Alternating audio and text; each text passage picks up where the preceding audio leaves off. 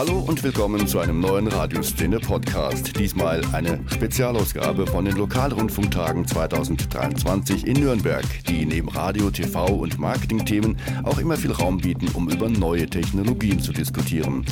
Dieses Jahr war zwar KI in fast allen Panels das dominante Themengebiet, doch auf dem großen Audio Summit im Saal München 1 kehrte die Frage nach den Ausspielwegen für den Hörfunk auf die Tagesordnung zurück. Wann löst das 25 Jahre alte DAB bzw. DAB Plus das fast 75 Jahre alte UKW-Band endlich ab? Diese Frage stellt sich gerade deswegen wieder, weil 2025 in Bayern die Verlängerung der Zuweisungen für viele UKW-Frequenzen ansteht. Dr. Thorsten Spiege, Präsident der Bayerischen Landeszentrale für neue Medien, würde diese für einen kürzeren Zeitraum zuweisen als Dr. Nina Gerhardt, Geschäftsführerin von RTL Radio Deutschland. Nach der Podiumsdiskussion am 4. Juli stellte Marek Schirmer Ihnen für Radioszene noch ein paar Fragen. Radioszene Interview. Dr. Thorsten Schmiege, wie akut ist das Thema UKW-Abschaltung gerade? Wir reden vornehmlich über die Verlängerung von UKW, weil in Bayern ist die Situation so, dass bei uns alle UKW-Zuweisungen 2025 enden. Das heißt, der Medienrat muss sich mit der Frage beschäftigen, wie geht es weiter. Da sind wir in Diskussionen. Wir versuchen Wege zu finden, nicht zu früh, aber auch nicht zu spät, sozusagen ein Zeitfenster für die Parallelnutzung von UKW und DB Plus zu haben. Und danach muss man halt schauen, ob tatsächlich dann DB Plus als terrestrischer Standard UKW abgelöst hat. Haben Sie eine Wahl zwischen Verlängerung von zehn Jahren oder kürzer oder sagt das Gesetz einfach immer zehn Jahre verlängern? Das Gesetz sagt zur Verlängerung erstmal gar nichts. Im Prinzip muss der Medienrat entscheiden, wie lange eine Verlängerung sinnvoll ist. Und dazu kommt natürlich auch, wenn man über Verlängerung nachdenkt, muss man vielleicht neu ausschreiben, wie auch immer. Also ich glaube, dass der Medienrat da verantwortungsvoll sich Gedanken macht, wie findet man einen Weg, der jetzt vielleicht auch die Planungssicherheit, die vielleicht auch mit einer Ausschreibung in Frage gestellt wird, wie man die mit auch den Belangen aller Anbieter so vernünftig in Ausgleich bringt, dass man eine Perspektive hat, dass man auch nichts abwirkt, was gut funktioniert, aber auch nicht etwas unnötig in die Länge zieht. Dr. Nina Gerhardt ist Geschäftsführerin von RTL Radio Deutschland. UKW-Abschaltung würde Sie wie betreffen? Also sehr massiv würde es uns betreffen, weil es ist unser hauptwichtigster Verbreitungsweg, den wir haben. Und wir sehen in den letzten Jahren, dass es auch die Nutzung sehr stabil ist, auch über UKW, trotz dem Anstieg von DRB Plus und dem Anstieg von Webradio über Internet. Deswegen sind wir der Ansicht, dass wir so lange wie möglich auf diesen Verbreitungsweg setzen können müssen und wären natürlich auch sehr daran interessiert, dass uns da erstmal der Weg freigemacht wird dafür. Also keine Begrenzung zu einem Zeitpunkt, wo wir es einfach noch nicht beurteilen können. Jetzt könnte aber DAB Plus Ihnen Chancen bieten, weil Sie mit RTL Radio dann deutschlandweit ausspielen können und mit regionalen Programmen wie RTL 89.0 zum Beispiel jetzt ganz Niedersachsen versorgen können. Ist DAB Plus auch eine Chance? Absolut. Also wir sind in DAB investiert. Wir haben ja in der Gruppe auch ein nationales Programm mit RTL Deutschlands Hitradio über die nationale DAB-Frequenz. Wir sind in allen Bundesländern, wo wir auf der OKW-Antenne sind, auch auf DAB, also ab Mitte Juli als letztes Bundesland auch in Niedersachsen und dort bietet sich ja auch Chancen. Also wir haben auch neue Programme gestartet über DRB Plus wir sind auch in neue Bundesländer, in neue Märkte rein, in denen wir vorher nicht waren. Also es bietet auf jeden Fall eine Chance.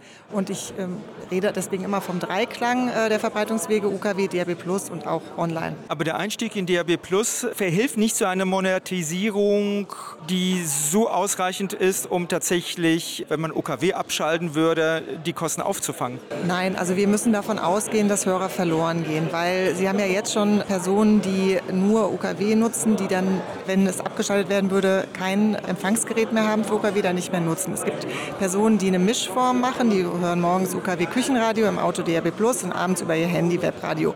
Da muss man auch sagen, wenn die einen Teil nicht mehr machen könnten, dann hören sie weniger und kürzer Radio. Auch das hat Auswirkungen auf unsere Reichweiten. Wir müssen immer davon ausgehen, dass wir Hörer verlieren auf dem Weg einer Migration. Und das ist ein großes Thema. Und da wissen wir auch die Auswirkungen, die können wir jetzt nicht benennen. Das weiß keiner, wie viele Leute übrig bleiben am Ende. Und es ist ein Risiko. Wir wollen ja einen vielfältigen und starken Hörfunk in Deutschland. Und deswegen müssen wir, finde ich, auch die Risiken minimieren und uns die besten Rahmenbedingungen schaffen. Und das sind einfach Verbreitungswege auch offen halten für, für privates Radio. Wann wäre so der Zeitpunkt, wo man sich über UKW-Abschaltung unterhalten sollte? In wie vielen Jahren? Also wenn es nach mir ginge, sollten wir uns jetzt gar nicht über UKW-Abschaltung unterhalten. Keiner kann in die Zukunft blicken. Wenn die Reichweiten irgendwann sehr stark rückläufig sind über UKW, dann werden wir bestimmt in die Situation kommen, wo das Thema eine Relevanz bekommen könnte. Und ich werde dem Herrn Dr. Schmiege sehr verbunden, wenn er den UKW-Verbreitungsweg so lange wie möglich offen hält und uns einfach auch Entwicklungschancen da gibt. Wir setzen weiterhin auf DRB Plus und auch online. Und im Online-Bereich, da sehen wir ja auch ganz viele Chancen und auch Risiken. Und da hat die BLM uns sehr unterstützt beim Thema Auffindbarkeit, weil wenn Sie im Auto sitzen und über so ein In-Car-Entertainment-System Radio hören oder über die Alexa-Box, dann ist es nicht so ganz einfach, dort reinzukommen. Und die BLM unterstützt uns da sehr beim Thema Auffindbarkeit. Aber Dr. Schmiegel sagt, wir müssen darüber mal diskutieren, weil es in den Bundesländern unterschiedlich zugeht. Und es gibt Bundesländer, die sagen, lass uns doch mal darüber reden, wann wir das machen. Und Bayern denkt da auch drüber nach? Die Situation unterscheidet sich insofern, als in Schleswig-Holstein, soweit ich informiert bin, das äh, Mediengesetz dazu führt, dass zwei von drei äh, landesweiten Senderketten 25 abgeschaltet werden. Die letzte soll dann 31 folgen. Also insofern sind die wesentlich härter und weniger geschmeidig unterwegs, als wir es jetzt sind. Ich versuche nur eine Diskussion darüber zu führen, dass man sich vielleicht auch von harten Abschaltdaten löst, sondern wirklich sagt, ab wann ist die Nutzung von UKW so, dass man sich auch diese Doppelverbreitung nicht mehr leisten möchte. Da gab es ja vor Jahren schon mal vom VNet die Position, 10 Prozent. Das erscheint vielleicht etwas niedrig, vielleicht ist es auch vorher schon ein besserer Zeitpunkt, aber darüber muss man halt reden. Wir haben das Problem, dass wir darüber reden müssen, weil wir jetzt Entscheidungen treffen. Ja? Wenn man jetzt bis 35 das in Stein meißelt, dann hätten wir die Situation, dass Bayern bis 35 UKW verbreitet, obwohl wir tatsächlich weiter sind als Schleswig-Holstein, die schon 31 abgeschaltet haben. Aber es ist hier auch äh, heute thematisiert worden, dass es vielleicht zu so einem Flickenteppich kommt, dass man vom Bundesland zu Bundesland fährt und plötzlich in einem Bundesland OKW gibt und in einem anderen nicht. Ist das tatsächlich die Lösung für Deutschland? Das wäre die Alternative, dass man wirklich sagt, der Letzte entscheidet über die UKW-Abschaltung in allen Ländern. Also wir sehen ja jetzt, Schleswig-Holstein hat jetzt 31, jetzt allerspätesten Termin. Baden-Württemberg ist bei 32. Wir hatten auch schon mal andere Länder, die bei 25 waren. Das haben sie dann wieder geändert. Ich kann mich auch entsinnen, dass es mal Überlegung war, ob man auf Bundesebene das Jahr 28 festlegt.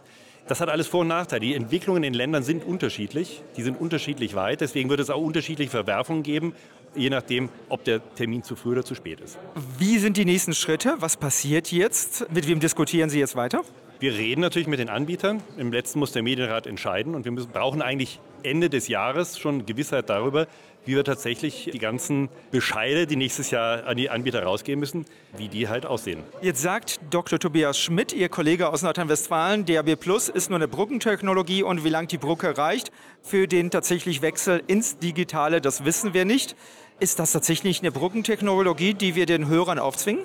Also aufzwingen würde ich nicht sagen. Im Moment bieten wir etwas an und wir sehen jetzt auch die aktuellen Zahlen. Bayern sind so, dass DB Plus stark gewinnt. Es ist also nicht so, dass aus UKW direkt ins Internet gewandert wird. Im Gegenteil, Internet stagniert bei der Radionutzung. DB Plus gewinnt. UKW verliert stark. Also insofern kann man sagen, vielleicht ist es eine Brückentechnologie. Ich kann mich allerdings in den Sinn, dass man das schon mal Ende der 90er über UKW gesagt hat. Und dafür hält sich UKW noch relativ gut. Also insofern glaube ich, ein digitaler terrestrischer Verbreitungsweg ist für die Branche unheimlich wichtig, weil er sich anders monetarisieren lässt als Reichweiten im Internet. Wenn die Brücke lang genug ist, wäre das vielleicht auch eine gute Nachricht. Wie lang ist die Brücke DRB Plus oder kann RTL als Marke zum Beispiel mit Fernsehen und mit Hörfunk die Hörer überzeugen, Internet zu nutzen? Also ich weiß gar nicht, ob wir alle überzeugen wollen, ausschließlich über Internet zu nutzen, weil ich glaube, wir fahren ziemlich gut mit der Terrestrik, mit unserem Ökosystem, ne, unser Hauptökosystem. Wir wollen die gar nicht alle rausscheuchen. Wir wollen die schon über den klassischen Empfangsweg auch halten, aber natürlich äh, die Zukunft ist online und die Zukunft ist digital. Wir brauchen alles und wir werden alles dafür tun, dass wir weiterhin die Relevanz haben in der Gattung, dass wir so viele Menschen wie möglich erreichen. Es hören, wir erreichen, glaube ich, über 90 Prozent der Bevölkerung mit Radio. Das ist enorm. Das müssen wir uns bewahren. Das ist ein großer Schatz und ich habe wirklich ein Problem damit, dass wir sozusagen aus freien Stücken irgendwas aufgeben sollen oder irgendwas zurückgeben sollen. Wir brauchen jede Hörerin, wir brauchen jeden Hörer und wir wollen stark in die Zukunft gehen. Vielen Dank. Sehr gerne. Die Radiomacher, der Radioszene Podcast. Sag uns deine Meinung. Podcast at radioszene.de